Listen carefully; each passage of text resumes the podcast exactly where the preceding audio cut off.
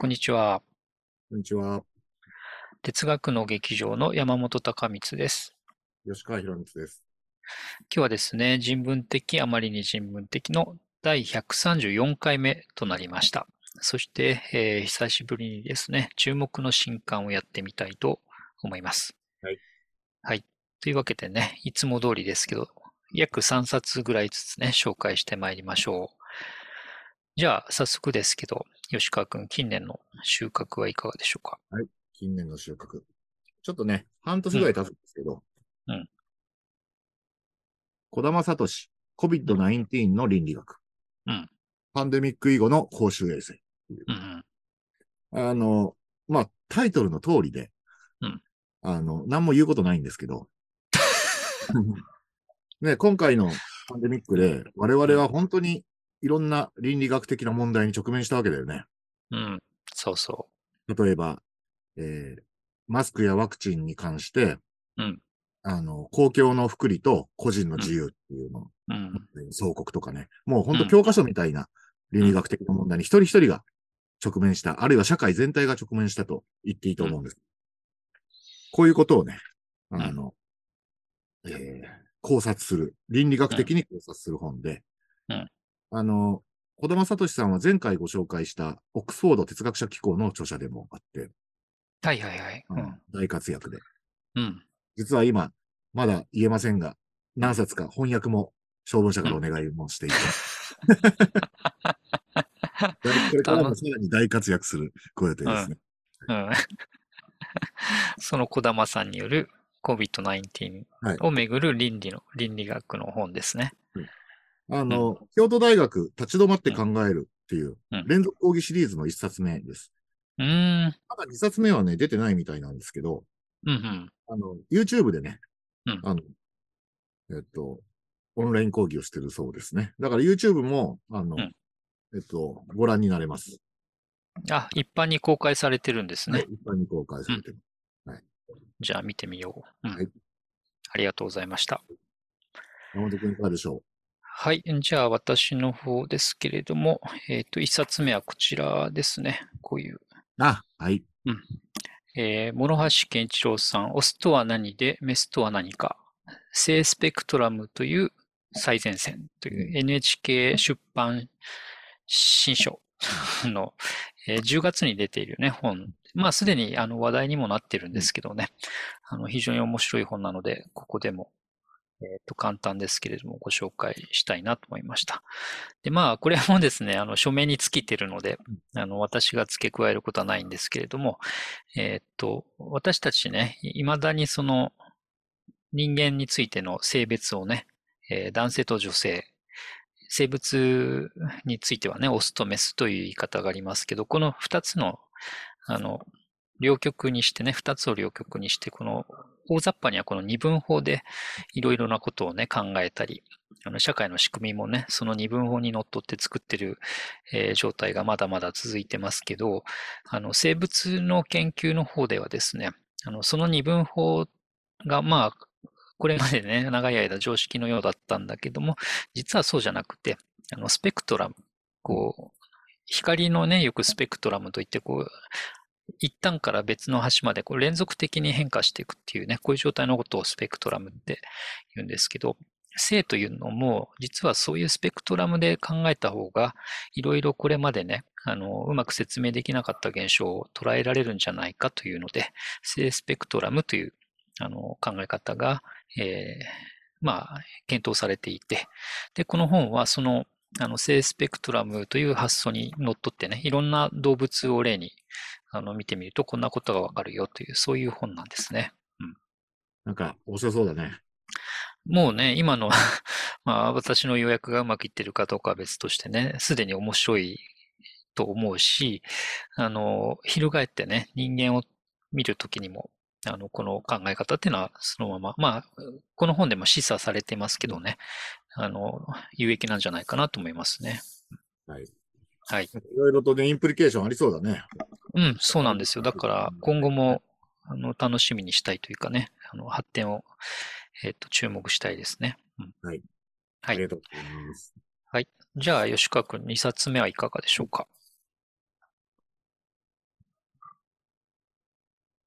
うん。フェミニズム基本論文集、うん軽装書房から出ました。はい。はいまあ、この分析フェミニズムって何だのっていうことだと思うんですけど、そうそうですね。あうの、ん。えっと、まあ、フェミニズムっていうのは、えー女性の、あるいは両性の、あるいはさっきのスペクトラムで言うと、いろんな性の、まあ、うん平等、えーあの、これを施行する、まあ、社会運動、うんあるいはし社会思想なわけだけれども、うん。その時に、あの、女性っていう概念は、一体我々どう使ってるのか、あるいはどう使うべきなのか、みたいなうん。言葉の検討っていうのが必要だよね。うん。そうじゃないと、お互いが同じ言葉使ってて違うことを指してるみたいなことは普通に我々の議論であって、うん。分析フェミニズムっていうのはフェミニズムで扱うようなそういう概念うん。を、あの、考察して、うん。あるいは交通整理をして、うん。あの、そういう、あの、学問ですね。うんだから、あの、メタ倫理学ってあるじゃん。うん。良いとか悪いとか言うけど、そもそも良いってどういう意味なのうみたいな。ん。うん。そういうことを、まあ、あの、フェジフェミニズム的な問題に関して、まあ、行うと、うん。そういう学問で。うん例えば性的なものかみたいなものを批判したりするんだけど、その時に性的ものかっていうのは実際どういうふうな意味を持ってるのかとかですね。うんこういう交通整理、概念の交通整理みたいなのは常に必要だよね。うん。そうですね。その概念のね、交通整理ないままに行くと、さっき吉川君が言ったようにね、お互い議論し合う人同士も同じ言葉や概念を違う意味で使ったりね、あの、こんにゃくモンドがあちこちで生じて、それがまた、あの、いろんな、なんでしょうね、不要なというとあれですけどね、争いを生んだりもするので、すごく大事なポイントでありますよね。うん。あの、もちろん常にね、言葉っていうのは揺れていて、うん。またそこがその言葉の力の源でもあるんだけど、うんだからそういう意味での争いとかっていうのは、決して我々が死に絶えるまでなくならないとは思うんだけど、うん。かといって、その概念についての考察をしなくていいってわけではないわけじゃん。うん。そうそう。当たり前なんですけど。うん。そうそあの、そういうことをね、あうんの、してくれる人たちう。の、えっと、重要論文を8う編ん集めた本。うん。うーん。その場合の分析、フェミニズムの分析というのは、いわゆる分析哲学とか、その、えっと、それを応用する様々なね、例えば分析美学とかね、ありますけれども、そういう意味の分析と重なっていると思っていいでしょうかはい、ね。重なっていると思って、はい、うんいいですね。はい。ありがとうございます。さて、じゃあ、はい。2冊目参りましょう。まあ今ね、言葉の検討っていう話があったんですが、えっと、こういう、見えるかな映るかな光が。あはい、はい、はいあ、こういうですね、本ですね。すね。はい。えっと、モーテン・ H・ クリスチャンセンという人と、ニック・チェイターというね、二人の認知科学者が書いた、えー言語はこうして生まれる、サブタイトルが即興する脳とジェスチャーゲームというね、本で、えー塩原道夫さんが翻訳、えっと、新潮社から出た本ですね。で、これはですね、まあこれはもう書面に書かれてる通り、ではありますけれども、言語の見方を結構ですね、あの、ドラスティックに変えてくれる面白い本だなと思ったので、今回、あの、ご紹介したいと思うんですね。えっと、まあ、サブタイトルにある、その、即興する脳っていう言葉とね、それからジェスチャーゲームっていう言葉が入っていますけど、この二人はですね、あの、人間の言語っていうのは、あの、根本的にジェスチャーゲームのようにして生まれてきたし、それから人と人がやり取りをするたびにですね、そのジェスチャーゲームを実はやってるんだという、こういう見方で、あの、言葉をね、捉えようとするんですね。で、一つその時前提になる見方としては、あの、私たちのこの認知的な能力、まあ特に記憶ですね、短期記憶なんかが、思ったよりあの、高性能ではなくて、電話番号でさえもね、一瞬覚えてもすぐ忘れるぐらいに、こう、まあ、儚いものなんですよね。で、これはあの、この本にも出てきますけど、えっと、そんなに習熟してない、母語じゃない言語の会話をね、こう聞かないといけないときって、あの、一瞬でも気を抜くとね、話の文脈がわからなくなって、こう、あれ、今何話されてるのかなってわかんなくなることがありますけど、これってのは要するにあの、短期記憶に一瞬こう、入っさっきまで入ってきた言葉の続きがね、一瞬欠けてしまうためにそんなことが起きてしまうと。えーじゃあ逆にね、その異言語なり何なりをうまく処理できているときは一体何が起きてるか、みたいなね、そういう話をあのしてるんですけど、その時のき基礎となる見方が、あの、言語ゲームみたいな、ゲームっていうのは、あ、言語っていうのはゲームのようにしてですね、その都度その都度、プレイヤー同士のやりとりの中から、えールールがね、生まれたり、共有されたり、まあ、いろいろ継ぎはぎをしながら、あの、ブリコラージュのように行われてるんだって、こういうことをいろんな例でね、解いている、そんな本です。ああ、面白いですね。うん。ある種、その言語の、まあ、進化の考え方とも親和性が高そうなんですね。うん。そうそうそう。なのでね、あの、従来よく使われてきた、なんていうのかな。あの、コミュニケーションモデルみたいに、私が頭の中に何か伝えたいことを持っていて、これを言語に変換して、口から喋るなり文字にして、その信号が相手に、相手の目や耳から入って、頭の中でデコードされて意味が取り出されるみたいなね。こういう従来のモデルとはちょっと違う形で言語を見るっていうね、意味でも面白いかと思います。はいじゃあ、吉川くん3冊目ですけど、そろそろなんかすごいのが来るのかな？えすごいの来ますよ、最後に。うん。AI2041。なんか、どこかで見たことがあるような、ないような、でも初めて見る本ですね。これね、ちょっと変わっ、面白い本で、うん。著者がね、うん開封リー、チェン・チューファンっていう二人の方なんですけど、うん。あの、中国の方なんですね。うん。で、あの、開封リーさんは、うん人工知能学者で、元グーグルの中国社長。こ今は、えー別の会社をベンチャーキャピタルでやってると。うんチェン・チューファンさんは、うんえーこの人も、バイドゥやグーグルに勤務しながら SF を書いてると。う。ほで、あの、この人たちが書いた、うんあの、未来予測の本です。う。ん。AI のね。うん。で、うんまあ、未来予測の本で結構あるんだけど、うん。あの、今回これ持ってきたのは、うん。こういう中国の、あの、せテック企業でブイブイ言わせてる人がうん書いた本がね、うん英語で出出て、うんでウォール・ストリート・ジャーナル、ワシントン・ポスト、フィナンシャル・タイムズで年間ベストブックを取ったと。うん。ご時世だなっていう。本当だね。うん。シリコンバレーの人じゃないわけですね、出身、いわゆる。うん。そうだよね。うん。で非常にね、あの、うん感慨深いものがありますね。うん。面白いね。10年前でうん。うんうん。